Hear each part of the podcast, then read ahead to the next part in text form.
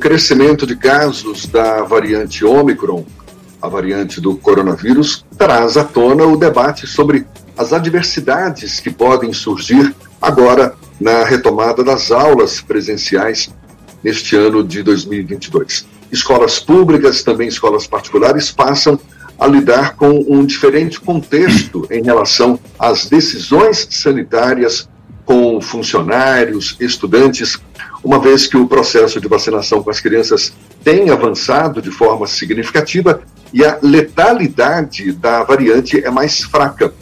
Agora, como proceder na visão educacional para um retorno de aulas com segurança diante desse atual cenário?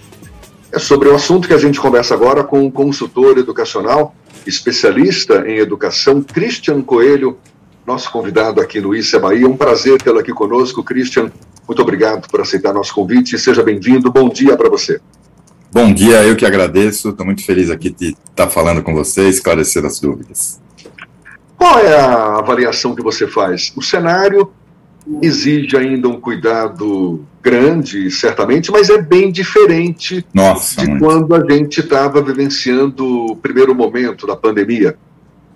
Você acha que viabiliza, de fato, o retorno das aulas presenciais com mais segurança, mesmo com aqueles protocolos que a gente já conhece, que certamente estarão sendo mantidos pelas escolas? Vamos pensar o seguinte: cada ano que, o, que a criança ficou em casa ou ficou sem estudar ou com um, um, um aprendizado deficitário, ela perdeu três anos.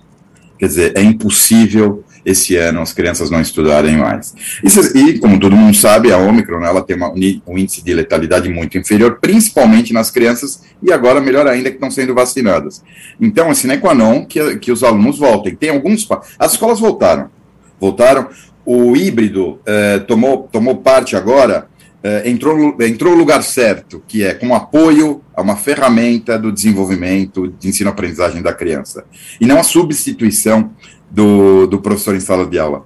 Eu acho que uma coisa que ficou interessante, eh, que deixou claro, é o seguinte: a tecnologia veio para ficar, mas, por outro lado, ela não substitui o ser humano ainda.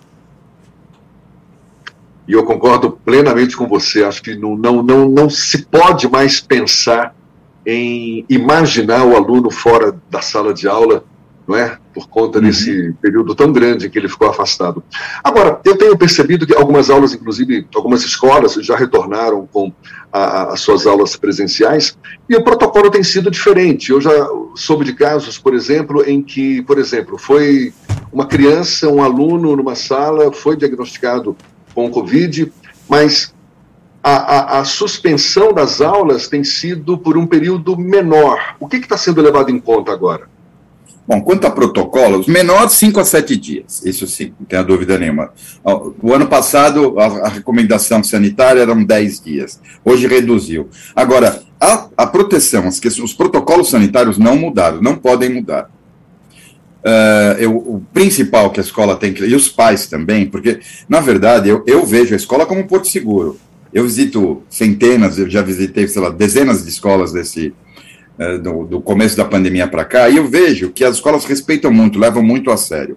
Então, número um, máscara. Em casa, tem que tomar cuidado no trajeto da casa até a escola quem entra na sua casa também. Quer dizer, o problema não é só dentro da escola. O pai tem, tem que criar uma proteção, né? a família tem que ter uma proteção e respeitar as contingências sanitárias, questões sanitárias, uh, 24 horas, não é só na escola. Agora, dentro da instituição, o que, que tem que ser levado em consideração? Máscara, sine qua non, distanciamento também e monitoramento.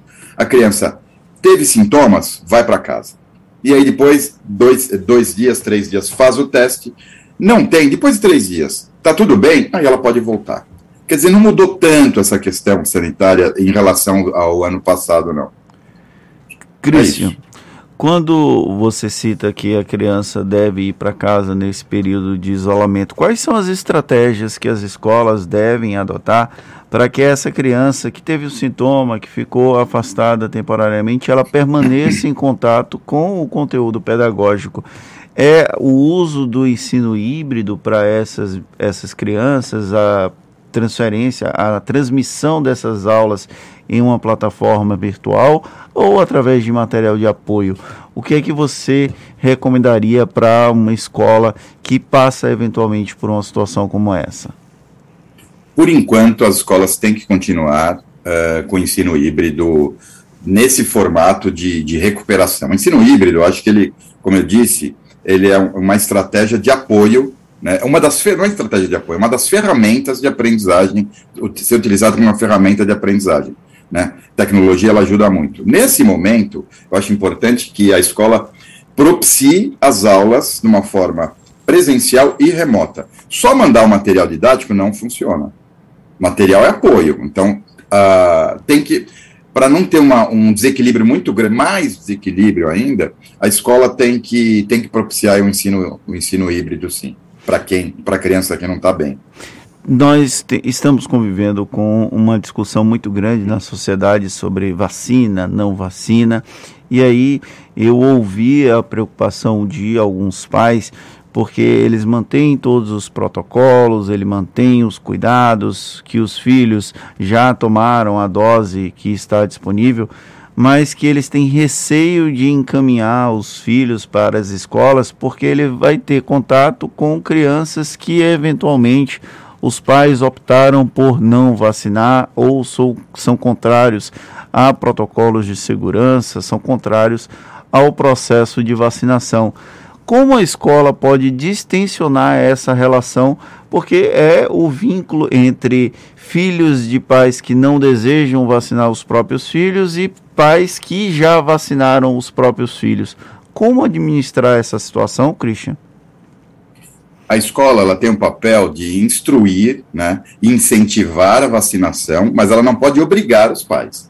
Então, o importante da, da deixar claro o papel da escola como um processo de andragogia, de educação também dos pais, mostrando a importância da vacina. Agora, eh, ela não pode, não é o papel da escola cobrar. Quem, eh, na verdade, sim, o Estatuto da Criança e do Adolescente, para o Estatuto, a vacinação é obrigatória. Todo, toda, a vacina, toda vacina que é regulamentada pela, Visa, pela Anvisa, ela é obrigatória. Porém, não é a escola que tem que cobrar. Então, na verdade, o papel da, da instituição é uh, uh, instruir o pai, motivar o pai a vacinar, não tem o que fazer. Há algum tipo de receio das escolas, como, por exemplo, uma contaminação massiva numa sala de aula através de um estudante que seja que esteja assintomático e aí uma criança passou a desenvolver um caso mais grave e o pai processar a escola, por exemplo, há esse tipo de receio? Você teve algum tipo de relato nesse sentido?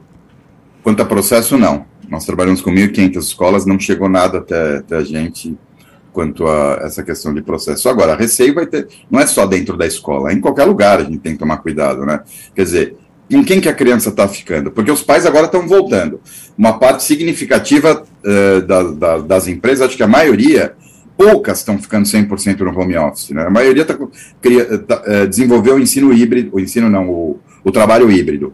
Com quem que essa criança fica? Fica, ele, ela contrata uma pessoa de repente para tomar conta. Essa pessoa pega transporte público, quer dizer, o risco vai correr em todo lugar. Porém, a escola tem práticas de, de protocolos sanitários organizadas. Então, uh, eu acho que é isso. Tem que. O importante, sim, é não deixar a criança mais um ano uh, sem, sem estudar. Um ano, isso tem que ficar na cabeça do pai. Um ano é, são três anos de perda. Um ano sem estudo são três anos de perda. O que, dá é, mais tra... o que dá mais trabalho você ensinar crianças e adolescentes a cumprirem protocolos, a usarem máscara, ou os próprios pais a incentivarem os filhos a fazerem isso? Gente, nem se fala. Os pais dão muito mais trabalho. Muito, muito, muito mais trabalho. Se você olha dentro da, da. Quando você visita as escolas, você vê as crianças respeitando o distanciamento. É óbvio, criança pequena, tem o um horário da alimentação, tem aquele horário. Principalmente na volta, no primeiro momento, eles estão morrendo de saudade, querem abraçar todo mundo, beijar todo mundo, mas assim, uh, as, eles uh, seguem muito mais a regra. Os pais dão muito mais trabalho, muito mais trabalho para as escolas do que as crianças. Pai, a criança chega uh, sem máscara, ou em casa o pai posta a foto que está no parque abraçando, tá um monte de festa, agora no final do ano. festas e festas e festas, viagens, hotéis, parece tudo lotada, e depois fica com medo de colocar o filho em sala de aula. Não, é, não, tem, não faz muito sentido isso, né?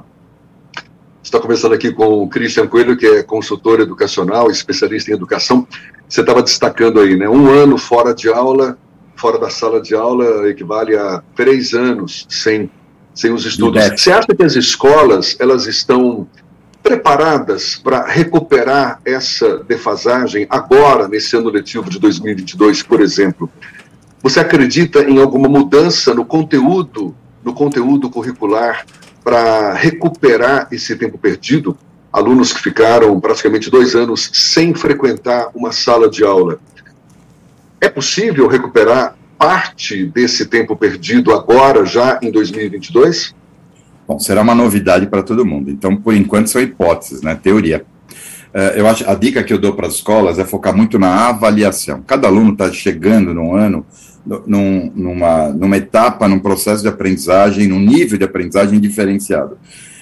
Como que você consegue, então, equilibrar esse, esse processo? É por meio de avaliação. Então, avaliações técnicas, observa, uh, uh, observação, um trabalho mais mais personalizado e propor depois recuperações paralelas. E não tem, tem que ser nesse começo de ano, mas ao longo do ano, do ano todo. A escola já, já desenvolve processos avaliativos. Só que o foco número um, eu acho que para é, reduzir essa defasagem é, é propiciar avaliações contínuas ao longo do ano todo. Quanto tempo isso vai demorar? Quanto não dá para saber? Isso eu...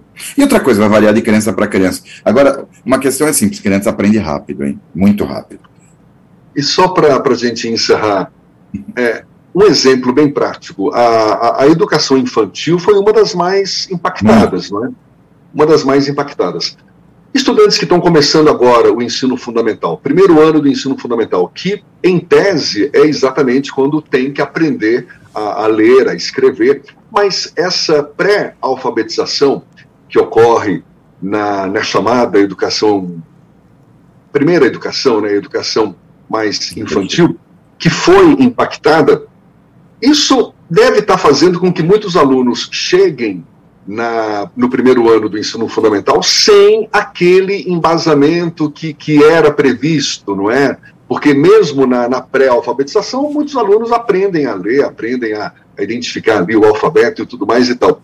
Como lidar com essa situação? Porque deve haver um, um descompasso entre os próprios alunos, não alguém, que, alunos que, que vão chegar no primeiro ano do ensino fundamental mais preparados e outros que de fato vão começar do zero verdade, a grande preocupação, isso, isso uh, na educação infantil, no Fundamental 1, foram os mais prejudicados, não tenha dúvida nenhuma, e principalmente nesse processo de pré-alfabetização e alfabetização. Então não tem muito o que fazer, aquela questão de uh, correr atrás do prejuízo. As escolas traba já trabalharam muito, agora vão ter que trabalhar mais. Agora, um conforto é que não, não é tão importante assim o prazo, a data de, de, da alfabetização. Eu vejo que tem pai preocupado, não, mas meu filho está com X anos e ainda não foi alfabetizado, e o, e o amiguinho dele também.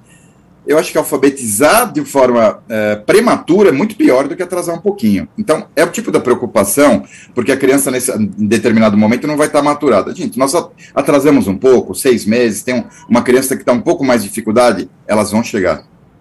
Se elas tiverem um apoio na escola, não se preocupa que elas vão chegar no mesmo lugar. Tá certo, valeu.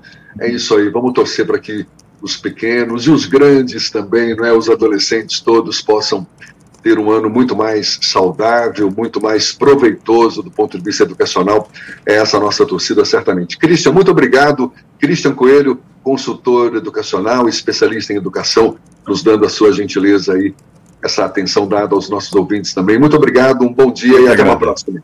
Obrigado. Agora são 7h47 na tarde FM.